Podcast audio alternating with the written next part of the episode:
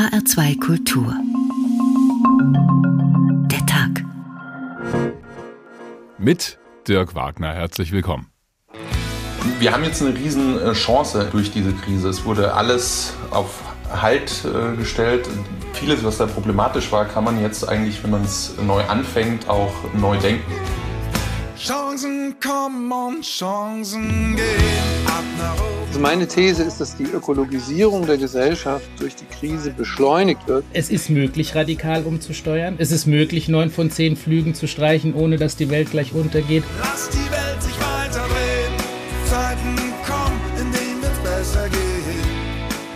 glaube schon, dass mehr Nachdenklichkeit über das, was wirklich wichtig ist, auftauchen wird. Wir sollten das vielleicht als Chance begreifen, mal wieder über die einfachen Freunde des Lebens nachzudenken. Da sortiert sich manches neu. Auf einmal ist nicht alles selbstverständlich. Chancen kommen und Chancen gehen. Denken wir zum Beispiel an flexibles Arbeiten. Riesenthema, wenn die Kitas und Schulen plötzlich dicht sind. Homeoffice ist auch ein Riesenthema geworden. Also auch ich habe Sachen gemacht, ja, auf die Idee wäre ich vorher nicht gekommen. Chancen kommen und Chancen gehen. Die Krise, mit der wir jetzt umgehen müssen, ist gewaltig. Aber ebenso gewaltig ist die Chance. Wir können jetzt die Grundlagen legen für eine Union, die klimaneutral ist, die digital ist, die robuster ist und die sozial ist, besser aufgestellt als je zuvor. Lass die Welt sich weiterdrehen. Zeiten kommen, in denen es besser geht. Und trotzdem spüren wir ja auch jetzt, dass wir es mit einer Situation zu tun haben, die nicht leicht zu bewältigen ist, sondern nach dem Ausnahmezustand auch unsere neue Normalität weiter beeinflussen wird. Zeiten kommen, in denen es besser geht. Ja, obwohl das jetzt grooved, das Wort mit den sechs Buchstaben nervt halt noch immer. Und das Verrückte ist, dass sich der Kampf gegen Corona nach einem Jahr noch viel zäher und auch kräfteraubender anfühlt als damals, als das Ganze begonnen hat. Da fällt es schwer, diese Pandemie als Chance zu begreifen. Was wir im Moment stattdessen erleben in vielen Bereichen ist ein permanenter Ausnahmezustand. Wir müssen auf Abstand zueinander gehen, das Büro ins Wohnzimmer verlegen, Hobbys ruhen lassen oder auch lang gehegte Träume begraben. Manche bringt das an den Rand ihrer wirtschaftlichen Existenz und ihrer seelischen Belastbarkeit. Wir sehnen die Zeit nach Corona herbei, in der alles wieder normal werden soll. Dabei prophezeien Fachleute, dass wir auch in Zukunft mit vergleichbaren Pandemien leben müssen. Und ausgerechnet jetzt kommen Leute daher, die sagen, lasst uns diese Krise doch nutzen, um die Welt danach besser zu machen. Wobei wir immer die Frage stellen müssen, was dieses danach denn bedeuten soll und wann es denn endlich beginnt. Wie schaffen wir es also, den wertvollen Kern unseres alten Lebens wiederzugewinnen und gleichzeitig mit dieser neuen Realität umzugehen? Vielleicht geben uns ja die Lehren aus Corona dafür das richtige Werkzeug mit, für eine andere, vor allem aber auch für eine bessere Welt, in der wir Fehler der Vergangenheit mit neuen Ideen korrigieren können. Nicht alles anders, aber vieles besser? Fragezeichen. Hoffnung auf eine neue Zeit. So haben wir die Ausgabe heute genannt. Hadija Haruna aus unserer Redaktion hat jedenfalls genau diese Hoffnung, dass aus dieser Situation etwas Neues entstehen kann und sie verrät auch warum. Ich träume und male mir den Himmel blau, liege am See an einem schönen Sommertag. Am Abend den Körper nachglühen lassen, mit Freundinnen im Garten unseres Lieblingslokals. Es sind 25 Grad. Aber jetzt mal ehrlich. Wann wird es wieder soweit sein? Oder so etwas anders sein? Ein Blick nach Israel lässt erahnen, wie es sein könnte. Dank einer beherzten Impfstrategie hat das Land das Coronavirus so weit unter Kontrolle, dass kein Lockdown mehr nötig ist. Geschäfte und Restaurants sind wieder geöffnet, Konzerte und Partys erlaubt. Die Menschen haben viele der alten Freiheiten zurück. Teilweise, allerdings mit Maske. Und das Vertrauen in die neue Freiheit ist auch dort angeschlagen. Hierzulande ist noch anders. Ein Dauer irgendwie Lockdown und die Intensivstationen sind Vollzustand. Wir sind am Innehalten, Abstand halten, bis das Gröbste überstanden ist, die Infektionszahlen runter sind. Was wollen wir nach über einem Jahr Ausnahmezustand am dringendsten zurück? Die meisten sicher ihr normales Leben, weil ihnen das neue Normal, wie es vielerorts heißt, zum Halse raushängt. Aber was ist dieses Normal? Und wohin zurück? Dass nicht alles wie vorher sein wird, meinen auch Expertinnen und prognostizieren verschiedene Szenarien für das Leben danach. Sie zeichnen Utopien von einer gerechteren Gesellschaft mit mehr Gleichberechtigung, grünere und klimafreundliche Innenstädte, flexiblere Arbeitsmodelle, um Familien und Alleinerziehende zu unterstützen. Nicht zurück zum alten Normal heißt für manche auch, dass wir die sozial Abgehängten mitnehmen und mehr Akzeptanz für unsere Unterschiede entwickeln. Und was wünsche ich mir? Mehr Solidarität statt Ausbrennen. Was ich nicht mehr brauche, ist immer alles schnell und effektiv. Oder dicht an dicht in einer Schlange stehen. Viele der digitalen Errungenschaften, wie sich erst registrieren, dann vorbeikommen, finde ich gut. Dass der Zoo dann nicht so voll ist und mein Fünfjähriger was sehen kann bei den Elefanten. Die Pandemie zeigt uns, dass wir uns fast an alles gewöhnen können. Manchmal müssen, auch an Dinge, die uns neu sind und deren Folgen wir nicht absehen können.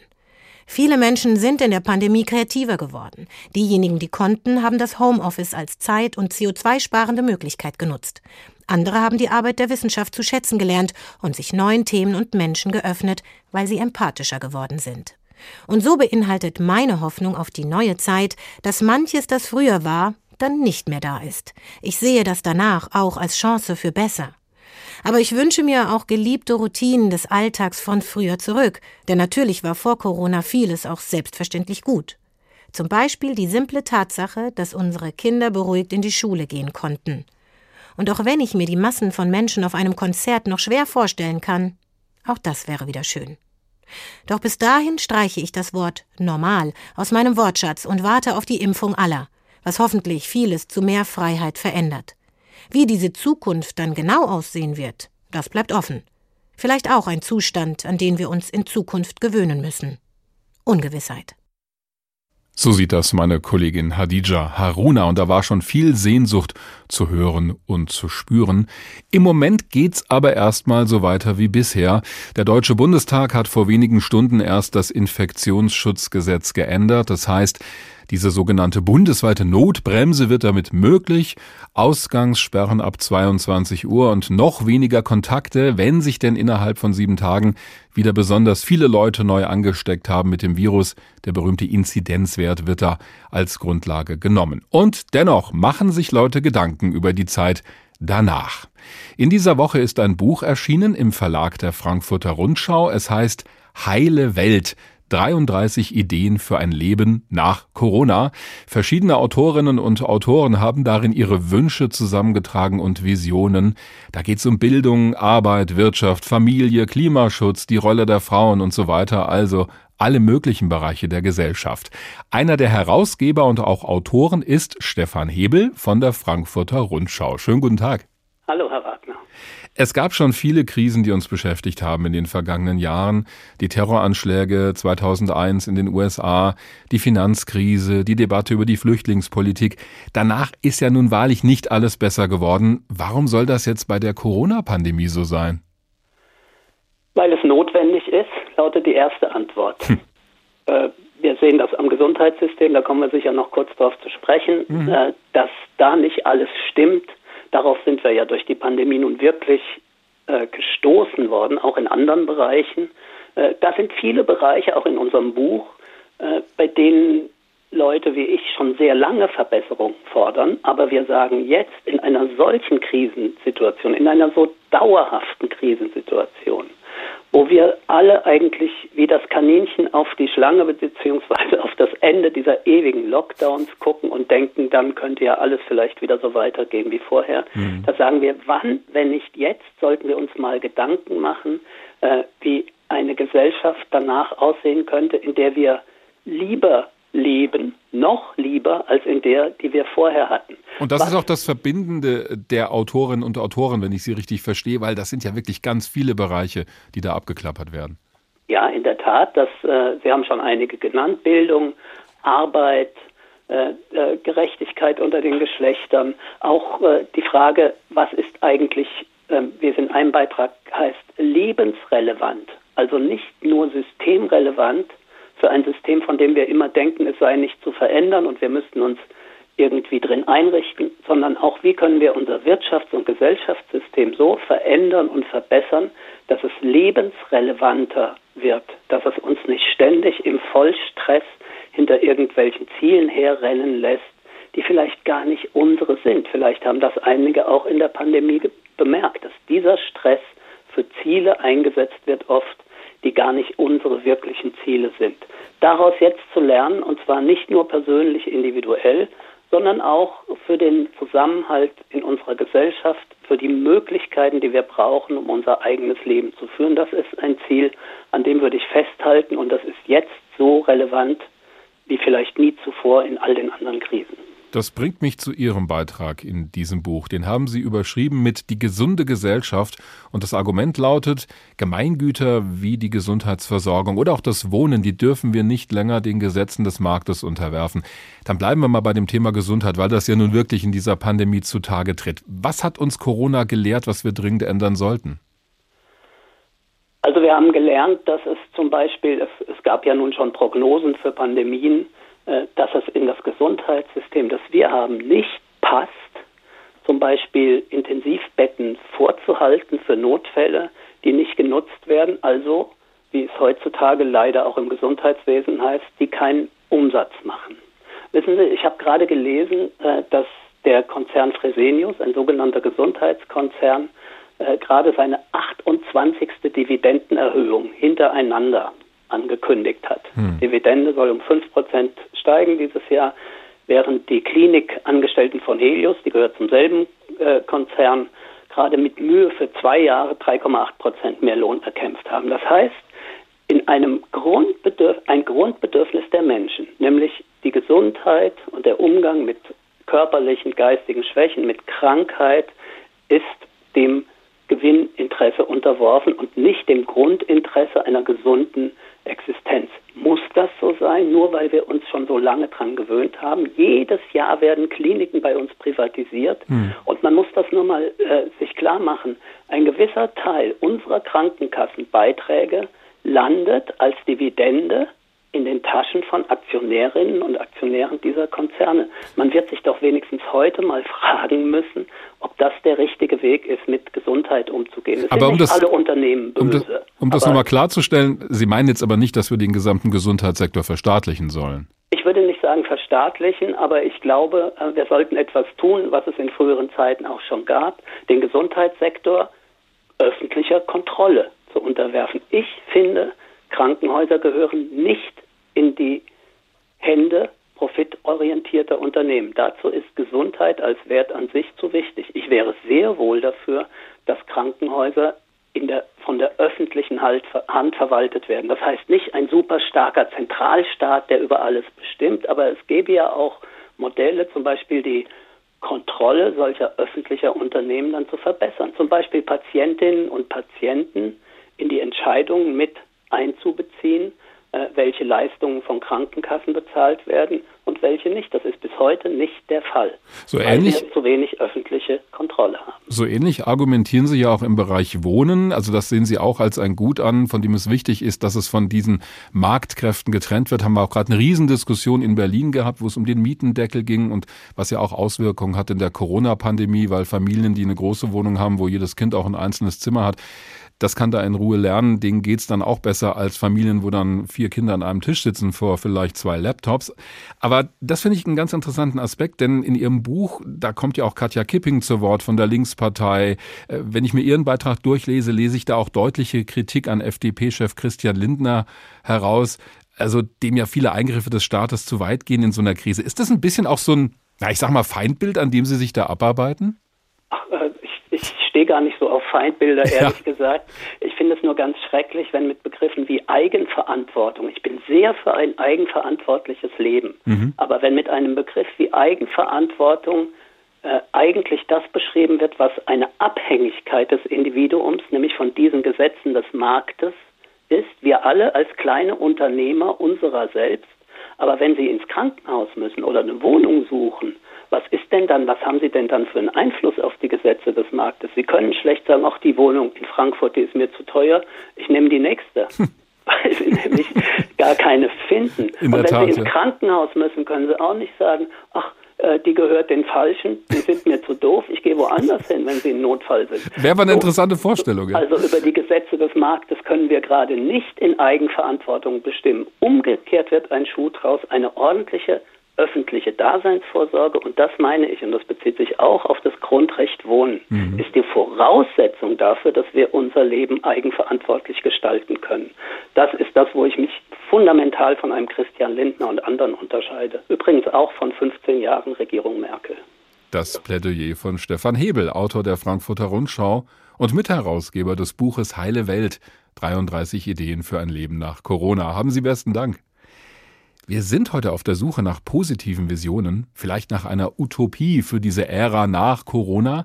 Und dazu passt, was der Autor Thomas Morus im Jahr 1516 schon zu Papier gebracht hat, damals in London. Der hat sich Gedanken gemacht über den idealen Staat. Er schildert das am Beispiel eines fiktiven Seemannes, der eine Zeit lang auf der Insel Utopia gelebt haben will. Danach hieß übrigens alles mögliche Utopie und Thomas Morus hat diesen Begriff mitgeprägt. Jetzt erfahren wir, wie die Leute auf Utopia arbeiten.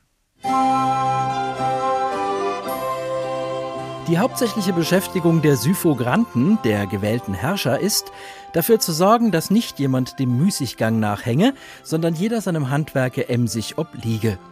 Doch braucht er deswegen nicht von morgens früh bis spät in die Nacht beständig wie das Vieh bis zur Ermattung zu arbeiten, sondern nur sechs für die Arbeit bestimmte Stunden. Drei Stunden vormittags, worauf die Utopia zur Mittagsmahlzeit gehen. Nach dem Essen zwei Stunden Ruhezeit, dann wieder drei Stunden der Arbeit gewidmet, worauf sie mit dem Abendmahl Feierabend machen. Da nur sechs Stunden gearbeitet wird, so könnte man vielleicht der Meinung sein, dass daraus ein Mangel an den notwendigsten Erzeugnissen entstehen müsse. Aber das ist so wenig der Fall, dass besagte Zeit zur Herstellung einer Fülle von Dingen nicht nur genügt, sondern mehr als ausreichend ist. Was ihr leicht einsehen werdet, wenn ihr bedenkt, ein wie großer Teil des Volkes bei anderen Nationen müßig geht, Erstens fast alle Frauen, die Hälfte der ganzen Bevölkerung. Oder, wo die Frauen tätig sind, faulenzen an ihrer Stadt die Männer. Wie groß ist ferner die müßig gehende Schar der Priester und Mönche? Dazu kommen sodann die Reichen, meist Großgrundbesitzer, gewöhnlich die Junker und Adligen genannt. Und dazu rechne ich auch die Scharen Diener und den gesamten Schwarm müßiggängerischer Gefolgschaft und endlich die gesunden, kräftigen Bettler, die alle möglichen Krankheiten zum Vorwand für ihre Faulheit nehmen.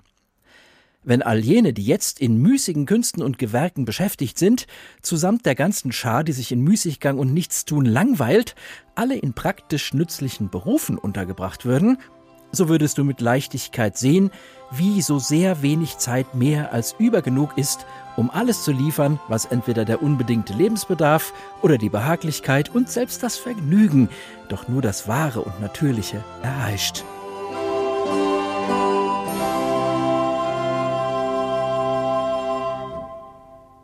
So geht das zu auf der Insel Utopia, später noch mehr davon. Wir machen uns heute auf die Suche nach einer Utopie, die uns hinausführen könnte aus diesem Zustand des gefühlt ewigen Lockdowns, das Ausbremsen vieler Bereiche der Gesellschaft. Bislang hat das alles aber auch nicht verhindern können, dass sich jeden Tag Menschen neu anstecken mit dem Virus, dass bei ihnen auch die Krankheit Covid-19 ausbricht und dass jeden Tag Leute daran sterben. Wie können wir das in Zukunft möglichst verhindern und damit vielleicht auch so einer Pandemie viel von ihrem Schrecken nehmen? Auch daran wird geforscht weltweit. Cornelia Eulitz erklärt, welche Medikamente helfen könnten in so einem Fall, wenn das Coronavirus Menschen krank gemacht hat. Es ist ein Wettlauf gegen die Zeit und es bleiben nur wenige Tage. Es muss verhindert werden, dass SARS-CoV-2-Viren viele Körperzellen befallen. Antivirale Medikamente können das, sagt Professor Ralf Bartenschlager, Präsident der Deutschen Gesellschaft für Virologie. Aber sie können es nur, wenn sie rechtzeitig eingesetzt werden. Wenn die zu spät kommt, hat sie keinen Effekt mehr. Und daran liegt eigentlich so im Großen und Ganzen das Hauptproblem bei der antiviralen Medikation. Remdesivir, der wohl bekannteste Virenhemmer, ist so ein Fall. Remdesivir blockiert die virale Kopiermaschine, die RNA-Polymerase, die das Virus benötigt, um sich zu vervielfältigen. Das muss früh genug passieren, sagt Dr. Timo Wolf.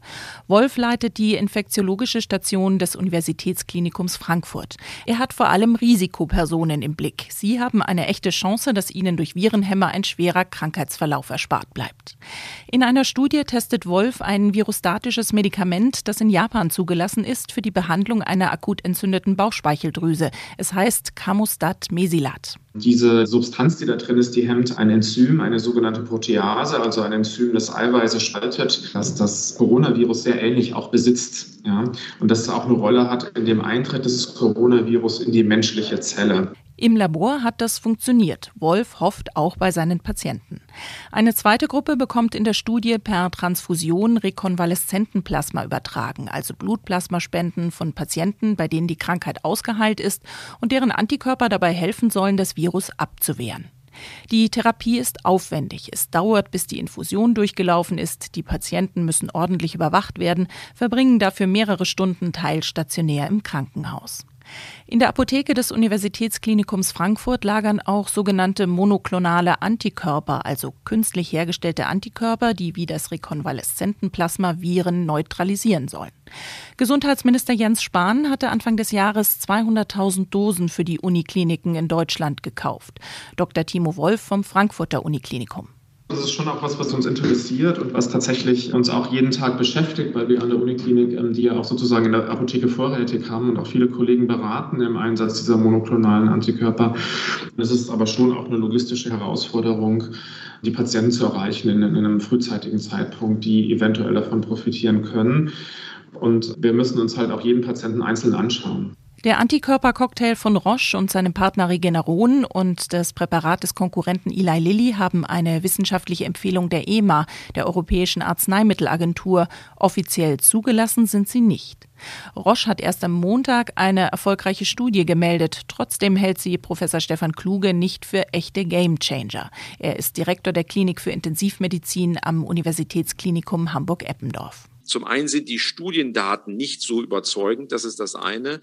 Zum anderen wissen wir, es ist dieses Problem, wir müssen das den ambulanten Patienten in der Frühphase der Infektion zukommen lassen. Es ist aber eine intravenöse Therapie, die eigentlich nur im Krankenhaus erfolgen kann. Und diese Verzahnung zwischen dem ambulanten und stationären Bereich klappt halt nicht gut, sodass die Antikörper nicht eingesetzt werden. Also das ist das Problem an den monoklonalen Antikörpern.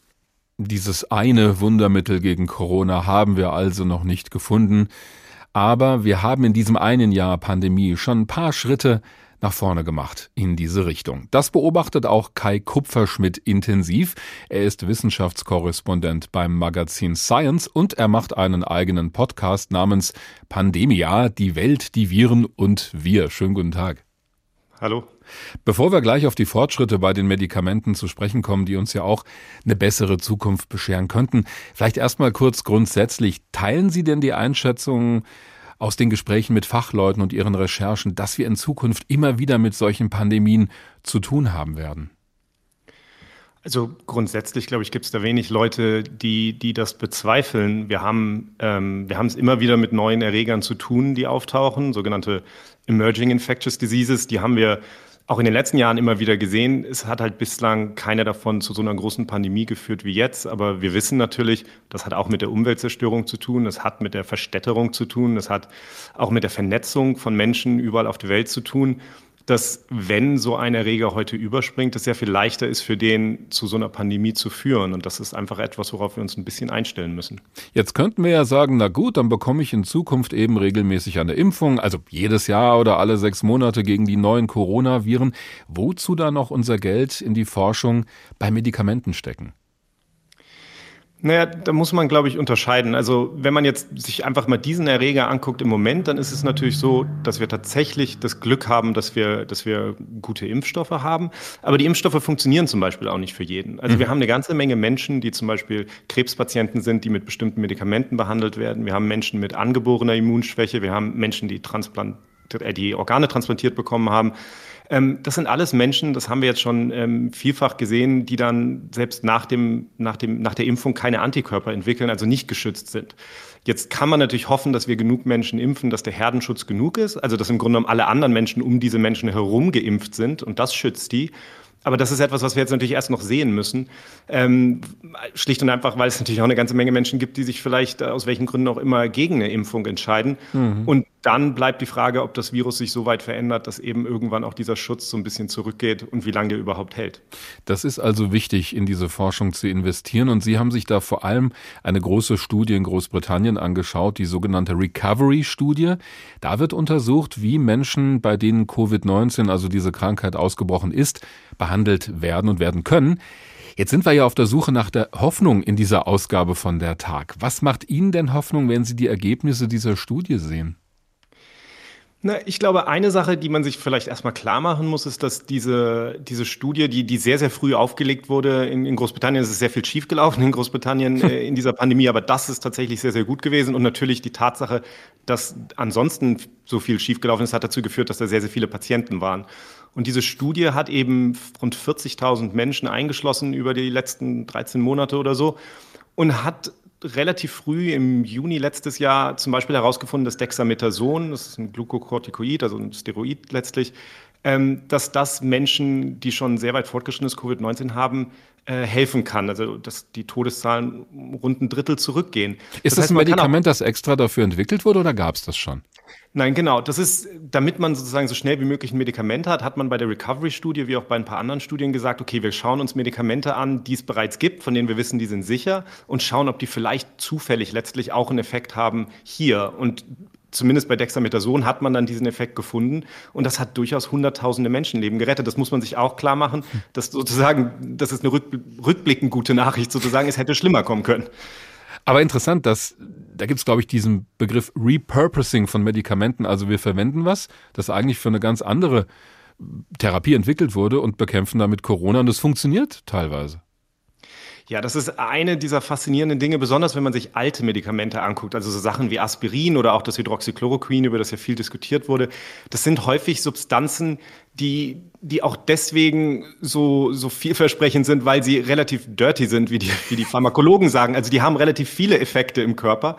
Und ähm, das macht sie so, so wahnsinnig potent und das gibt aber auch diese Chance dann eben, dass die vielleicht auch andere Effekte haben. Also wir sehen, Aspirin ist ein klassisches Beispiel. Man kennt es als, als Kopfschmerzmittel, es ist aber auch ein Blutverdünner, mhm. ähm, hat auch noch andere Effekte. Und das sind so diese Substanzen, die dann häufig wieder ins Gespräch kommen, wenn man was Neues braucht, dringend.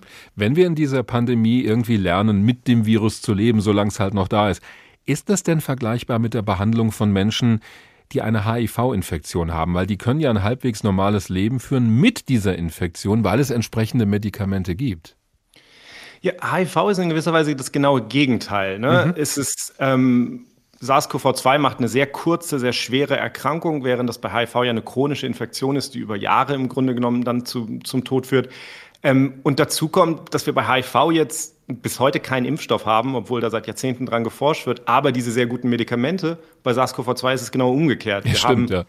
Medikamente, aber kein, äh, wir haben Impfstoffe, aber kein Medikament, ja. Aber wenn ich Sie richtig verstehe aus dem, was Sie auch aus dieser Studie erklärt haben, bei all den Schäden, die verursacht werden im Rahmen dieser Pandemie, macht uns Corona insgesamt widerstandsfähiger als Gesellschaft für die nächste Pandemie, die da vielleicht kommt, weil wir jetzt einfach mehr wissen und mehr Möglichkeiten haben. Also ich glaube, was ein Rieseneffekt sein wird, ist einfach, dass Menschen jetzt die Coronaviren insgesamt als in den Blick nehmen und man natürlich auch suchen wird nach Medikamenten, die möglicherweise gegen alle Coronaviren helfen. Man muss sich klar machen, dass Coronaviren vorher eine ziemliche Nische waren. Also es hat einen Grund, dass Christian Drosten einer der wenigen Forscher in Deutschland ist, die sich wirklich intensiv damit beschäftigt haben, hm. weil es eben häufig gegenüber der Grippe als nicht so so wichtig angesehen wurde. Das hat sich mit Sicherheit geändert. Ich würde aber auch davor warnen, irgendwie diese, diese rein medizinische Beschäftigung damit so in den Vordergrund zu rücken. Ich glaube schon, dass jetzt, wo wir den Preis gesehen haben, den man für so eine Pandemie zahlt, die ganzen Fragen, wie verhindert man sowas eigentlich vorher und wie gehen wir mit der Natur auch anders um? Was ist mit Massentierhaltung? Was ist mit all den Dingen, von denen wir wissen, dass sie das Risiko erhöhen, dass so eine Erreger auf den Menschen überspringt? Ich glaube, da muss auch ein Umdenken stattfinden und ich glaube, ich hoffe, das ist für mich die gute Nachricht, dass das so ein bisschen einsetzt. Und genau darüber reden wir heute. Dankeschön, Kai Kupferschmidt, Wissenschaftskorrespondent beim Magazin Science. Ja, und jetzt? Die Zeit zwischen den Stunden der Arbeit, dem Schlafe und dem Essen ist jedem nach seinem Gutdünken freigestellt. Nicht, dass er dieselbe in Üppigkeit oder in Trägheit verbringen soll, sondern was ihm von seiner Handwerkstätigkeit freie Zeit bleibt, das verwendet jeder nach seiner individuellen Neigung auf die Erlernung einer anderen Fertigkeit. Die Muße-Zwischenzeit verwenden die meisten Utopier für die Wissenschaften. Denn es ist ein sehr schöner Brauch, täglich in den Frühstunden öffentlichen Unterricht zu halten, welchem diejenigen beiwohnen müssen, die speziell für die Wissenschaften bestimmt sind. Übrigens besuchen diese Unterrichtsstunden auch zahlreiche Männer und Frauen aus allen Ständen, der eine diese, ein anderer andere, wie jeder eben Lust und Geschmack hat. Nach dem Abendessen verbringen die Utopier eine Stunde mit Spielen. Im Sommer in den Gärten, im Winter in den gemeinschaftlichen Speisesälen. Dort treiben sie entweder Musik oder ergötzen sich im Gespräch. Das Würfelspiel und derartig alberne und verderbliche Spiele kennen sie nicht aber zwei Spiele sind im Schwange, die eine gewisse Ähnlichkeit mit dem Schachspiel haben. Das eine ist ein Kampf der Zahlen, worin eine Zahl die andere raubt. Im anderen kämpfen Laster mit Tugenden in aufgestellter Schlachtordnung.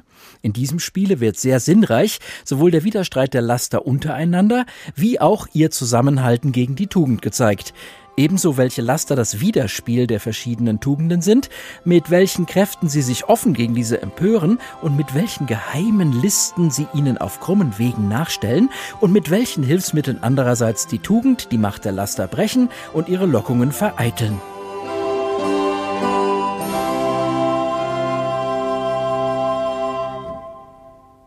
Haben Sie es gemerkt bei dieser Utopie von Thomas Morus? Da war gerade vom Kampf der Zahlen die Rede, haben wir im Moment rund um Corona ja auch wieder. Auch wenn das eben kein Spiel ist, sondern sich hinter jeder Zahl ein Schicksal verbirgt. Überhaupt werden wir uns jeden Tag viele Zahlen anschauen müssen, auch in Zukunft noch, auch aus der Wirtschaft. Die Konjunktur hat sich ja auch ein Virus eingefangen. Corona bremst den Handel weltweit und das bekommen auch wir in Deutschland zu spüren. Viele Leute geben weniger Geld aus, weil sie auch nicht wissen, ob sie es morgen noch verdienen werden. Das trifft einige Branchen weniger, andere dafür besonders hart. Da wird es wohl nicht einfach so weitergehen wie vorher. Es ist eine der am stärksten von der Corona-Pandemie getroffenen Wirtschaftszweige, die Reisebranche. Dennoch sicher sind sich im Prinzip alle, wenn es wieder möglich ist, dann werden die Deutschen auch wieder reisen. Die Frage ist nur wie. Sören Hartmann, etwa Chef von der Touristik, sieht durchaus wachsendes Interesse an bestimmten Nischen. Auf der Reisemesse ITB im März sagte er, es gebe sicher eine größere Nachfrage nach Angeboten für Selbstversorger, nach Apartments und Ferienhäusern. Dort fühlten sich viele sicher sicherer. We will also see for sure a greater demand for self-catering. Uh, accommodations and vacation apartments. This is for sure because people will feel more individual and more secure in this. Ähnliches erwartet auch Claudia Wagner, Geschäftsführerin vom Frankfurter Reiseveranstalter Fitreisen. Auch Individualreisen werden ein großes Thema bleiben, da die Kunden sich so sicherer fühlen als in großen Reisegruppen. Nach der Pandemie wird auch das Thema der Nachhaltigkeit und Klimabilanz wieder stärker in den Fokus rücken. Neben der Reisebranche leidet nicht zuletzt auch der Einzelhandel unter Corona. Noch immer sind die meisten Geschäfte geschlossen oder sie bieten zumindest Click und Collect an, also bestellen und dann im Laden abholen. Das gab es im Prinzip auch schon vor Corona, wurde jetzt aber ausgebaut. Viele Händler dürften dieses Angebot auch nach der Pandemie aufrechterhalten. Der größte Wandel betrifft aber ein eben ebenfalls nicht neues Phänomen, der Trend zum Onlinehandel. Der wurde jetzt noch einmal deutlich beschleunigt, sagt Christian Schulze, Professor für Marketing und E-Commerce-Spezialist an der Frankfurt School of Finance and Management. Wir sehen interessanterweise, dass die Altersgruppe der 55 plus und insbesondere 65-Jährigen und Älteren durch die Lockdowns äh, zum ersten Mal zum Onlinehandel gekommen ist und deshalb ein riesiges Wachstum in dieser Altersgruppe ist. Und wir sehen auch, dass als der Lockdown vorbei war im letzten Sommer und die Geschäfte wieder aufgemacht haben, diese Altersgruppe insbesondere dem Online-Kanal treu geblieben ist. Bis zu acht Jahre Entwicklung habe der Onlinehandel durch Corona gewonnen, sagt wiederum Dr. Eva Stüber vom Marktforschungs- und Beratungsunternehmen IFH aus Köln. Die Versorgung werde sich auch weiterhin immer mehr ins Internet verlagern. Dennoch hätte der stationäre Einzelhandel eine Chance. Bedeutet aber für die Anbieter vor Ort, dass die Geschäfte, die Ladenflächen ganz neue Funktionen äh, übernehmen müssen. Weg von der reinen Produktpräsentation hin zu mehr Interaktion, zu Erlebnis, äh, zur Beratung, äh, zu Inspiration. Das heißt, wir sehen weniger äh, Produkte, wir sehen mehr Interaktionsmöglichkeiten, Austauschmöglichkeiten. Und damit äh, rückt der Handel und das Handelsangebot äh, in den Städten und die Städte selbst mehr Richtung äh, Freizeitgestaltung. Einen deutlichen Schub durch Corona dürften auch einige Pharma- und Biotech-Unternehmen erfahren, denn die Nachfrage nach Corona-Impfstoffen könnte auch langfristig hoch sein, wenn es, ähnlich wie beim Grippeimpfstoff, regelmäßig einer Auffrischung bedarf. Und das könnte wiederum der mRNA-Technik weiterhelfen, auf die zum Beispiel BioNTech setzt. Mit dieser Technik wird viel Hoffnung verbunden, sagt Thomas Schießler, Pharmaexperte vom Analysehaus Equity. Expertise. Man hofft eben, dass man in Zukunft sozusagen gegen Krebs auch einfach impfen kann. Und das ist das langfristige Ziel äh, dieser Unternehmen, Impfstoffe auch gegen Krebs zu entwickeln. Mit den Milliarden, die in kurzer Zeit mit dem Corona-Impfstoff verdient werden, können die Unternehmen die entsprechenden Forschungen jetzt beschleunigen. Soweit die Zusammenfassung von Roman Warschauer. Die Geschichte hat uns übrigens gelehrt, dass die Wirtschaft hierzulande die meisten Krisen nach dem Zweiten Weltkrieg überwunden hat, eben weil die Unternehmen den Mut hatten zur Veränderung. Stehenbleiben scheint dann nicht die richtige Strategie zu sein. In dem Zusammenhang taucht immer wieder das Wort Digitalisierung auf, auch bei Roman Warschauer gerade eben. Die soll uns ja angeblich helfen, erst recht in dieser Pandemie. Robert Jacobi ist Gründer des Unternehmens Nunatak, das bedeutet so viel wie Wegweiser in einer Sprache der Inuit. Er berät Firmen und Behörden bei der Digitalisierung. Außerdem hat er ein Buch geschrieben über das Thema. Es heißt Reboot, der Code für eine widerstandsfähige Wirtschaft, Politik und Gesellschaft. Schönen guten Tag, Herr Jacobi. Hallo, grüß Sie. Wenn Sie jetzt in dieser Pandemie Firmen beraten, auf dem Weg in die digitale Welt, was erleben Sie da vor allem? Was ganz klar eine Veränderung seit äh, Beginn der Pandemie, also im letzten Jahr ist, dass diejenigen, die Fortschritt und Digitalisierung fordern und äh, wollen in den Unternehmen, eindeutig äh, die Mehrheit bekommen haben und auch mehr Gehör finden. Vorher gab es doch viele Beharrungskräfte, ähm, das heißt aus Eigeninteresse, sei es aber vielleicht auch aus fehlendem Verständnis oder aus fehlender Dringlichkeit. Das hat sich komplett geändert. Äh, wir haben große Unternehmen, die sagen, sie hat dieses eine Jahr in Sachen Digitalisierung so schnell vorangebracht äh, wie, wie sonst fünf Jahre. Also Corona beschleunigt diese Entwicklung, wie ja in anderen Bereichen auch. Viele Dinge, die aber neu erfunden wurden, haben jetzt schicke Namen bekommen. Click and Collect zum Beispiel, obwohl das ja auch nur heißt, ich bestelle was bei einem Laden übers Internet und hole es halt dann selbst dort ab. Ist das jetzt wirklich das Ei des Kolumbus oder halt doch nur eine Notlösung? Ist sicher kurzfristig eine Notlösung, die den, dem Einzelhandel zumindest etwas hilft. Ich denke aber, dass der Handel ein Beispiel ist, das sich wirklich dauerhaft verändert hat im, äh, im letzten Jahr, die Branche. Wir werden gar nicht mehr zwischen Digitalisierung, Online, Offline unterscheiden. Übrigens ganz wichtiger Punkt, Digitalisierung gar nicht als Selbstzweck zu sehen, sondern als ein Mittel, um das zu erzielen, was wichtig ist, nämlich äh, dem Kunden alle Wege anzubieten, wie er an die Produkte und Dienstleistungen kommt, ähm, äh, die ich eben habe. Hm. Und jeweils dem Kunden entgegenzukommen, Omnichannel oder, oder über alle Kanäle das, äh, das zu tun. Andere Dinge sind ja auch in unsere Wohnungen verlagert worden. Nicht nur das Einkaufen zum großen Teil. Das berühmte Homeoffice. Schon letztes Jahr haben da zwei Drittel der Unternehmen gesagt bei einer Umfrage des IFO-Institutes, jawohl, wir wollen mehr Online-Konferenzen machen, auch in Zukunft. Wie wird das aussehen in nächster Zeit? Das hat mehrere Komponenten. Ich denke, wie wir arbeiten, wird sich dauerhaft verändern. Zumindest für die 20 Millionen Menschen in Deutschland, die Bürojobs haben. Äh, es wird Arbeitgeber geben, die Flächen einsparen. Es wird Arbeitnehmer geben, die lieber im Büro arbeiten würden, äh, aber zu Hause arbeiten müssen, wie das ja jetzt auch im Gesetz nochmal verschärft wird äh, in der nächsten Woche. Und es wird Arbeitgeber geben, die sich freuen, dass sie es von zu Hause machen können. Das heißt, es wird mehr ähm, Recht oder mehr Eigenbestimmung für die Arbeitnehmer geben. Und ich denke, die Flexibilität, die die Arbeitgeber aufgebaut gebracht haben. Einige haben lange gebraucht. Äh, die wird definitiv bleiben und das durchaus zum Vorteil der Arbeitnehmer. Allerdings gibt es schon auch bei uns beispielsweise, wir sind eine Firma mit vielen jungen Leuten, äh, da kam dann schon in der letzten Mitarbeiterumfrage, kamen die Kommentare, wir wollen endlich wieder zurück ins Büro, Ausrufezeichen. Vor zwei Jahren hätten sie wahrscheinlich gesagt, bitte mehr Homeoffice. Das hat sicherlich auch damit zu tun, dass der direkte Austausch, also das informelle Gespräch auf dem Flur oder bei einer Dienstreise auch mal beim Abendessen, dass das ja verloren geht. Das kann ich doch digital nicht ersetzen, oder? Nein, aber jedes große und auch viele kleinere Unternehmen bemühen sich. Wir machen beispielsweise abends, waren neulich 25 Leute im Yoga eingewählt. Äh, man äh, schaut, dass man gemeinsam digital zumindest Sport macht oder ähnliches, äh, über Chats sich trifft. Ähm, es ist ganz, ganz wichtig, das zu tun. Ähm, an sich das alltägliche Arbeiten, Meetings, Treffen, das läuft sogar effizienter oft im Homeoffice. Ähm, die Leute sind konzentrierter, fokussierter, man arbeitet die Dinge ab. Aber das, was dazu kommt, eben Ideen entwickeln, sich auszutauschen, auszutauschen, sich kennenzulernen, Vertrauen aufzubauen in der Firma, aber auch dem Kunden gegenüber. Ähm, da, da lässt sich letztlich die menschliche Begegnung nicht ersetzen. Und deshalb freue ich mich als Unternehmer schon wieder darauf, viel mit meinen Mitarbeitern und auch mit meinen Kunden äh, wirklich persönlichen Austausch zu haben. Und ohne Ihnen jetzt die Begeisterung nehmen zu wollen, das klingt ja alles erstmal sehr positiv. Aber wenn jetzt Unternehmer sagen, toll, wir brauchen keine Dienstreisen mehr, das machen wir per Videoschalte oder toll, die Kassiererin im Supermarkt brauchen wir auch nicht mehr, weil die Leute sowieso lieber mit dem Handy bezahlen an der automatischen Kasse. Also steckt hinter diesem Trend zur Digitalisierung nicht in gewissen Fällen auch nur die Gelegenheit, Kosten einzusparen oder auch Menschen.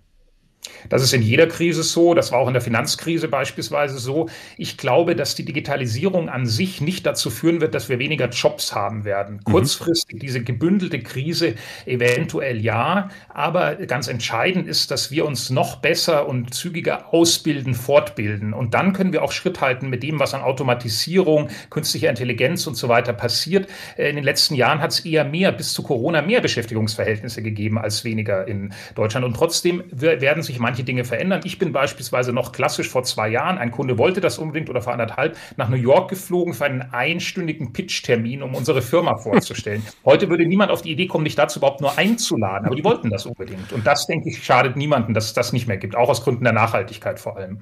Der Unternehmensberater und Buchautor Robert Jacobi, haben Sie besten Dank. Da ging es gerade viel um Wirtschaft. Das klingt immer abstrakt. Im Grunde geht es da aber um Menschen und wie sie miteinander leben bzw. ihren Lebensunterhalt verdienen. Das haben wir auch gemerkt. Vieles davon ist ja eingeschränkt momentan. Aber das soziale Miteinander war auch schon ein großes Thema bei Thomas Morus und seiner Utopie von Utopia, einer Insel, die wie ein Paradies erscheint, auf der allerdings auch ein paar Dinge streng reguliert werden. Im Falle, dass jemand einen in einer anderen Stadt wohnhaften Freund zu besuchen wünscht oder es ihn verlangt, einen anderen Ort zu sehen, kann er von seinen Syphogranten, den gewählten Herrschern, leicht die Erlaubnis dazu erhalten, wofern man seiner nicht zu einer Arbeit bedarf. Er wird mit einer Anzahl anderer, die zu reisen wünschen, fortgeschickt, mit einem Brief des Fürsten versehen, der die Erlaubnis zu reisen enthält und den Tag der Rückkehr vorschreibt. Wenn einer eigenmächtig sich außerhalb seines Bezirkes herumtreibt und ohne den fürstlichen Erlaubnisschein ergriffen wird, so gereicht ihm das zum Schimpf. Er wird wie ein Flüchtling zurückgewiesen, scharf gezüchtigt und gerät im Wiederholungsfalle in die Sklaverei. Wenn einen die Lust anwandelt, die Fluren seines Stadtgebiets zu durchschweifen, so ist ihm das nicht verwehrt, wofern er die Erlaubnis seines Vaters und die Zustimmung seiner Ehefrau dazu hat aber in jedem Landstrich, wohin er kommt, erhält er nicht eher Nahrung, bevor er so viel Arbeit geleistet hat, entweder vormittags oder vor dem Abendessen, wie es dort Brauch ist. Unter dieser Bedingung darf jeder sich innerhalb des Gebietes der Stadt, in der er wohnt, frei bewegen. Ihr seht daher schon, wie es so gar keine Gelegenheit zum Müßiggang, keinen Vorwand zum Faulenzen gibt keine Weinkneipe, keine Bierkneipe, kein Bordell, keine Gelegenheit zur Sittenverderbnis, keine Schlupfwinkel, keine heimliche Versammlung, sondern die Augen aller, die stets auf alle gerichtet sind, zwingen jeden zu seiner gewohnten Arbeit oder zu ehrbarer Muße. Bei solcher Lebensführung muss Überfluss in allen Dingen im Volke vorhanden sein, und durch die gleichmäßige Verteilung kommt es, dass es keine Armen und keine Bettler gibt.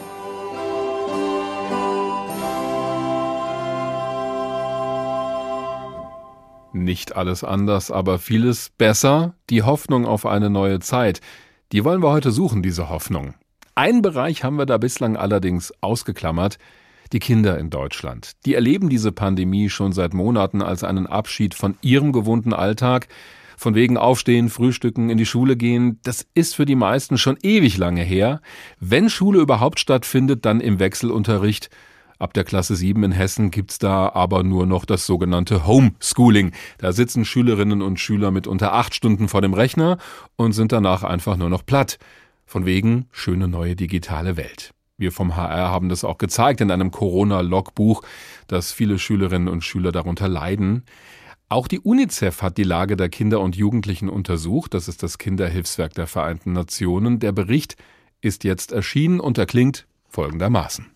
Es sind Sätze wie dieser, die den Bericht von UNICEF so brisant machen. Wer in Zeiten einer Pandemie Schulen schließt, setzt das verfassungsrechtlich garantierte Recht auf gleiche Bildung für alle außer Kraft und gewichtet die Gegenwart als viel wichtiger als die Zukunft der Gesellschaft. Während die Politik über die Verschärfung des Lockdowns streitet, warnt das Kinderhilfswerk der Vereinten Nationen vor den Folgen erneuter Schulschließungen. Betroffen davon seien vor allem Kinder aus zwei Gruppen, so der Verfasser der Studie, der Soziologe Hans Bertram. Die eine Gruppe sind die Familien von Alleinerziehenden. Gerade in solchen Familienformationen, wo auch nur ein Elternteil ist, der jetzt plötzlich alles alleine managen muss, wird es eben manchmal sehr schwierig und es gibt dazu auch empirische Untersuchungen, wo dann die Eltern auch selbst berichten, dass sie manchmal dann eben doch aggressive Reaktionen zeigen, die sie unter anderen Umständen in dieser Form nicht zeigen würden. Die zweite Gruppe, deren Chance auf gleiche Bildung unter dem Homeschooling besonders leidet, sind die Kinder aus Einwandererfamilien. Geschlossene Schulen bedeuten für sie oft nicht nur Lernen in beengten Wohnverhältnissen, sondern manchmal auch keinen Austausch mit anderen deutsch sprechenden Kindern. Denn die deutsche Sprache als Schlüssel zu unserer Gesellschaft wird natürlich auch eben in der Interaktion zwischen Kindern vermittelt und nicht nur jetzt im Unterricht vermittelt, sondern auf dem Schulhof, auf dem Schulweg, beim Sport. Und wenn diese Möglichkeiten wegfallen und die Kinder jetzt nur auf den familiären Kontext zurückgeworfen werden, dann fehlt ihnen diese Möglichkeit, mit anderen Kindern zu interagieren und ihre Sprachfähigkeiten entsprechend zu entfalten. Weder Bertram noch UNICEF lehnen die Corona-Politik der Bundes- und Landesregierungen grundsätzlich ab, doch sie setzen zum Teil andere Prioritäten. Das Recht auf Bildung von Kindern dürfe nicht einfach an die Eltern abgeschoben werden, sondern müsse Thema im Parlament sein, gerade jetzt. Als Alternative zu großflächigen Schulschließungen wäre zum Beispiel ein Tracking über Smartphones denkbar, wie es in einigen asiatischen Ländern bereits erfolgreich praktiziert werde. Ich hätte mir beispielsweise gewünscht, es hätte im Deutschen Bundestag eine ausführliche Debatte darüber gegeben, ob nicht im Grunde genommen der Datenschutz in diesem Falle hinter die Entwicklungsperspektiven von Kindern zurückzutreten hat. Und ich persönlich bin fest davon überzeugt, würde man die Eltern fragen, seid ihr bereit, wenn eure Kinder in die Schule gehen dürfen, euch dann auch, wenn da eine Infektion ist, äh, trecken zu lassen? Ich denke, 99,9 Prozent der Eltern würden entscheiden, in so einem Fall machen wir das auf jeden Fall, weil wir die Schule und den Kindergarten, die Krippe für die Kinder wichtig halten. Vermutlich wäre der Widerstand gegen diese Form der digitalen Überwachung in Deutschland deutlich größer als in Asien. Aber eines will der Autor der UNICEF-Studie besonders herausstreichen. Schulschließungen sind nicht alternativlos. Und die Entwicklung von Kindern darf beim Kampf gegen die Pandemie nicht aus dem Blick geraten. Der Bericht kam von Matthias Bertsch. Heinz Bude ist Professor für Soziologie an der Universität in Kassel. Schönen guten Tag. Guten Tag, grüße. Nach dem, was wir gerade gehört haben, werden wir nicht erstmal die ganzen Schäden reparieren müssen, die der Umgang mit der Krise halt auch angerichtet hat, nicht nur bei Kindern. Ich glaube ja. Einer der ganz großen Themen für die pandemischen Zeiten ist die Art und Weise der Rückkehr zu einem gemeinsamen Leben. Denn das ist doch das, und ich glaube, die allermeisten vermissen das untergründig am meisten, die Ritualität, die Vorhersehbarkeit eines gemeinsamen Lebens, dass man mitkriegt, wenn man ein Café besuchen geht und gar nicht so genau weiß, was man machen soll, indem man vielleicht auch ein Museum besucht, indem man Leute sieht, die man sonst überhaupt nicht gesehen hat und sich unter denen vielleicht ganz wohl fühlt, aber auch, dass man in der Nachbarschaft eine Sicherheit des Kontaktes hat mit Leuten, die man gar nicht so gut kennt, mit denen man aber im Grunde eine Art von Distanz, Anonymität versucht zu unterhalten.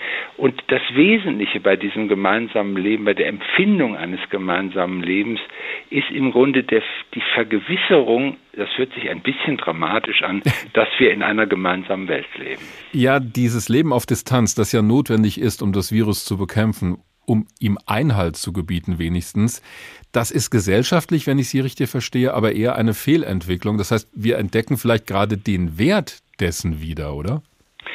Das glaube ich. Wir haben einerseits schon auch erlebt, dass wir in der Lage sind, Distanz und Nähe ganz anders zu regulieren. Also es ist nicht so, dass wir jetzt alle zu Monaden geworden sind. Mhm. Aber die Selbstverständlichkeit des gemeinsamen Miteinander zurechtkommens, ohne dass man sich überlegen muss, mit wem oder mit wem nicht, das glaube ich, ist, was fehlt. Also, um zu Ihrer Gesamtfrage zurückzukommen, es ist nicht ein, ein Aufbruch zu erwarten, sondern es ist eher fast eine Sehnsucht nach einer Rückkehr zu konstatieren. Und ich glaube, wir müssen dem nachgeben, dass die Menschen auch irgendwohin zurückkehren wollen zu einer Normalität, die ihnen auch eine Sicherheit in, dem, in der ewigen Wiederkehr ermöglicht. Aber nicht eine Rückkehr zu den Fehlern der Vergangenheit, von denen wir ja auch einige aufgezeigt haben heute. Also das ist ja auch das, was viele sagen, lasst uns diese Situation nutzen, weil sie sowieso uns viel abverlangt und lasst uns das als Chance begreifen. Das glaube ich, das glaube ich auch. Und Sie haben recht. Ich bin davon überrascht, dass die Themen der großen Transformation, in der wir uns befinden, beispielsweise der Klimawandel, dass das nicht weggegangen ist. Man hätte ja auch glauben können, ach, das interessiert die Leute nicht mehr. Mhm. Der Aufstieg der Grünen beispielsweise zeigt, nein, es interessiert die Leute nach wie vor, sogar vielleicht noch viel mehr als vorher. Und man kann es in einer merkwürdig dialektischen Formulierungen so sagen, es wird eine Rückkehr sein an einen Ort, an dem wir noch nie waren. Und wir müssen wahrscheinlich auch die Leute mitnehmen und an die denken, die eben von diesen Entwicklungen erstmal nicht so profitieren. Also Digitalisierung, ich kann mit meinem Laptop, Laptop von jedem Ort der Welt arbeiten, wenn ich denn den entsprechenden Job habe. Das ist für manche Menschen ja gar nicht möglich und die haben dann soziale Nachteile. Natürlich. Also es ist auch, glaube ich, eine Irrwitzidee zu glauben, dass wir jetzt das gemeinsame Leben in einer Art von super digitalen Vermittlung hinkriegen würden. Jeder, der weiß, wenn er drei Zoom-Sessions, wie man das heute dann nennt, am Tag hinter sich hat, weiß, wie anstrengend das ist. Warum ist das so anstrengend? Weil Zoom-Kontakt, digitaler Kontakt, sehr spezifischer Kontakt ist. Man weiß genau, zu was man reden soll oder wo man überhaupt nicht zuhören will. Es fehlt das, was man die diffuse Kommunikation nennen könnte, wo man quasi dummes Zeug redet oder sagt, hast du das verstanden? Ist das eigentlich wichtig?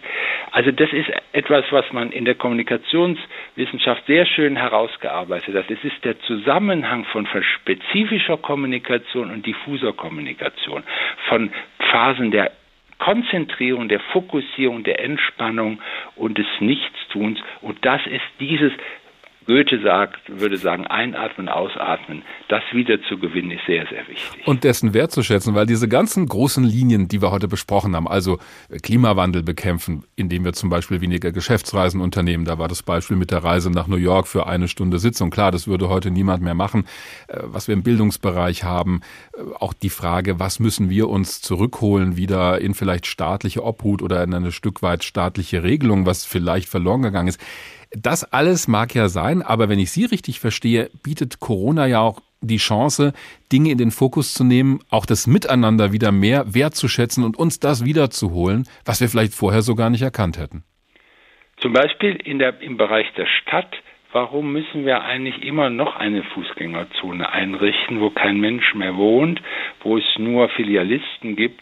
Ich glaube, es ist sehr schön, wenn wir das gemeinsame Leben wiedergewinnen wollen, dass wir auch in der Stadt uns anders orientieren, dass die Orte, an denen wir einkaufen, auch Orte des Lebens sind und die Orte des Lebens auch Orte des Vergnügens sein können und dass dieses Verdichtung, dieses, diese Verdichtung der Stadt, das Zusammenführen der unterschiedlichen Aspekte, das ist eine, wie ich finde, sehr interessante und sehr nach vorne gehende Perspektive für Post-Corona-Zeiten, dass das gemeinsame Leben uns viel wert ist und dass wir da auch etwas für tun wollen.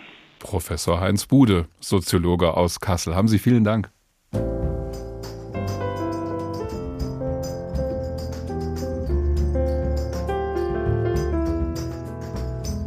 Nicht alles anders, aber vieles besser. Hoffnung auf eine neue Zeit.